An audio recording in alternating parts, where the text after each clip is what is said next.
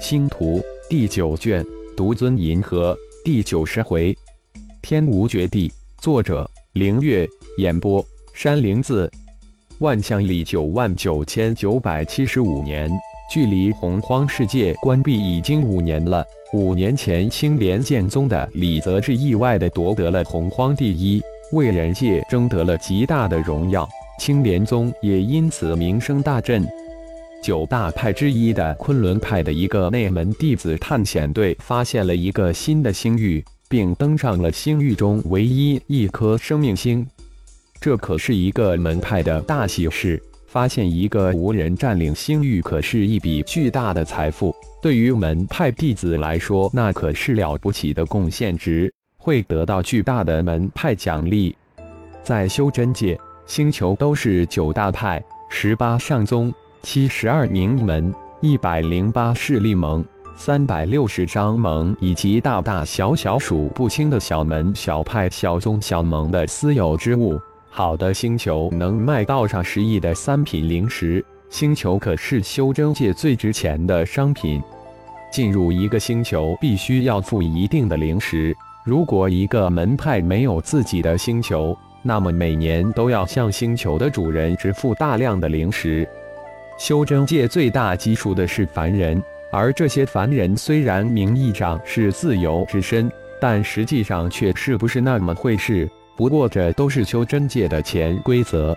当然，大基数的凡人也是修真界的基础。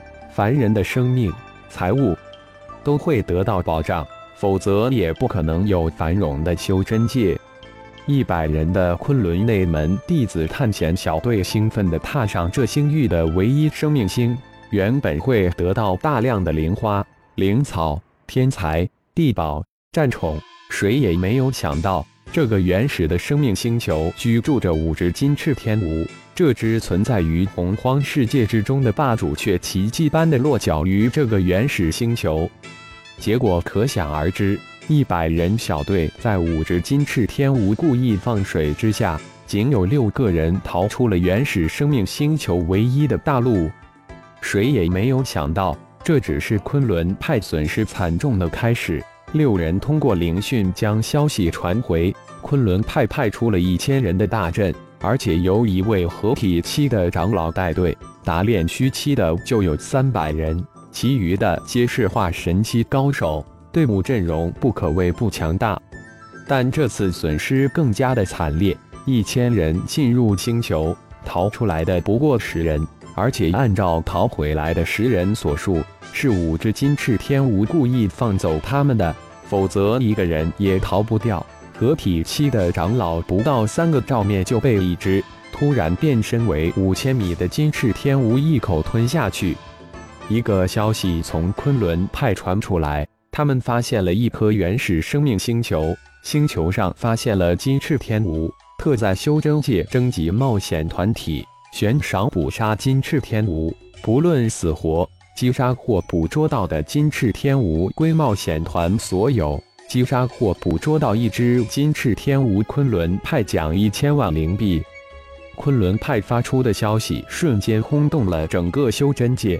无数的修真冒险团向被昆仑派命名为天无星的星球赶过去。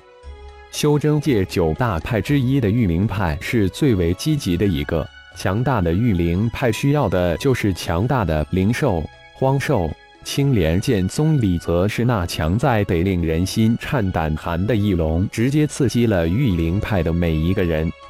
以他们对那头强大的翼龙的评价。那是一头战斗力可能超过渡劫期的洪荒异兽。有了那头翼龙，相信很少人，哪怕是修真界九大派，也不敢轻易去惹青莲剑宗。一听到昆仑的这个消息，御灵派立即组成了一个强大的阵容前往天无星。他们的目标就是活捉五只金翅天蜈，将他们炼化为御灵派的战宠。绝大部分的门派都是冲着那巨额的灵石而去的。想想看，一只金翅天蜈就一千万三品灵石，一千万灵石呀，那可是多么庞大的一笔财富，可供一个小门小派千年的修炼开销。人为财死，鸟为食亡，修真者为灵石而斗。灵石是修炼者的基础，没有灵石，在修真界寸步难移，就更别说修炼了。修真界的流通货币有四种：金币、紫金币、灵币、金币。一千金币兑换一枚紫金币，金币、紫金币是凡人界流通的主要货币。一颗三品灵石可制成一枚灵币，一千灵币兑换一枚金币，而金币则是灵晶制成的。灵币、金币是修真界流通的货币。一千个紫金币才能兑换一枚灵币，这是通用兑换率，只要在修真界净换都是恒定的。巨大的诱惑吸引了无数的修真者，但仅仅半年，将命丢失在天无星五之金翅天无口中的修真强者数就达到三万之数。这三万修真者中，大部分都达到了化神期，还有一部分炼虚期，更有多达十之数的合体期高手。天无清仅仅半年就成为了修真界的一个绝地绝星，再大的诱惑都比不上自己的性命。而此时，昆仑派的二支冒险队伍几乎全军覆灭的消息，不知怎么被传了出来。明知是昆仑派挖下的一个陷阱，而且这个陷阱埋葬了三万多高手，但却没有人敢出来指责昆仑派。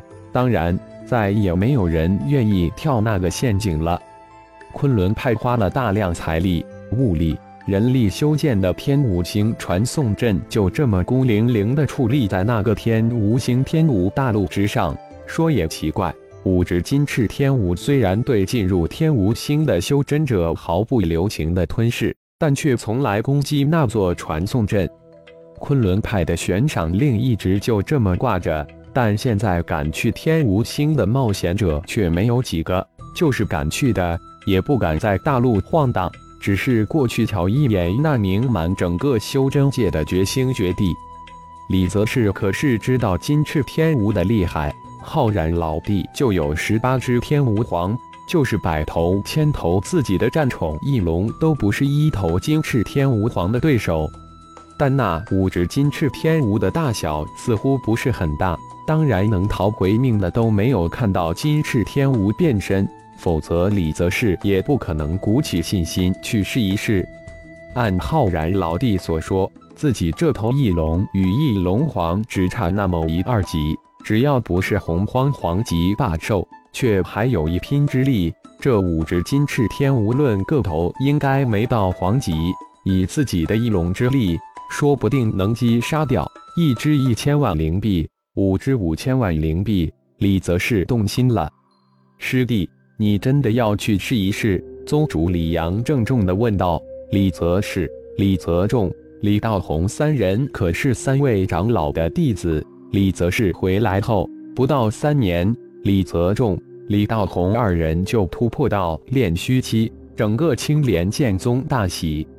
宗主，我想去试一试，如果不行，我想翼龙也应该有保护我的力量，退回来应该没有多大问题。李则是平静地回答道：“那师弟小心了，如果不行，千万不要去死拼。你现在代表的可是我们青莲剑宗，我宗的的希望和支柱。”李阳心念急转，李则是回到宗门，居然贡献出二百万灵石，其中不乏极品灵石，更拿出许多的炼器材料、灵草、灵花。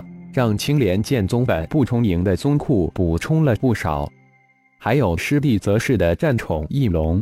青莲剑宗的几十位炼虚期的长老，加上唯一一个合体期和长老，都轻易被翼龙击败，使得整个青莲剑宗将李泽氏，应该是李泽氏的翼龙当成了宗宝。师弟这次出门，不仅仅是为了那五只金翅天蜈。还想到纯阳宗去看看吕朝师兄，他也应该突破到炼虚期了。顺便去武神宗拜访一下，毕竟那是张氏祖先所创，说不定大银河系几大家族会再次联合而来。李则是解释道：“嗯，也好，带上泽仲、道宏两位师弟也好，有个照应。”李阳终于点头道：“三个练虚期的大高手。”再加一头无敌的翼龙，应该不会有事了。李阳也放心了。感谢朋友们的收听，更多精彩有声小说尽在喜马拉雅。欲知后事如何，请听下回分解。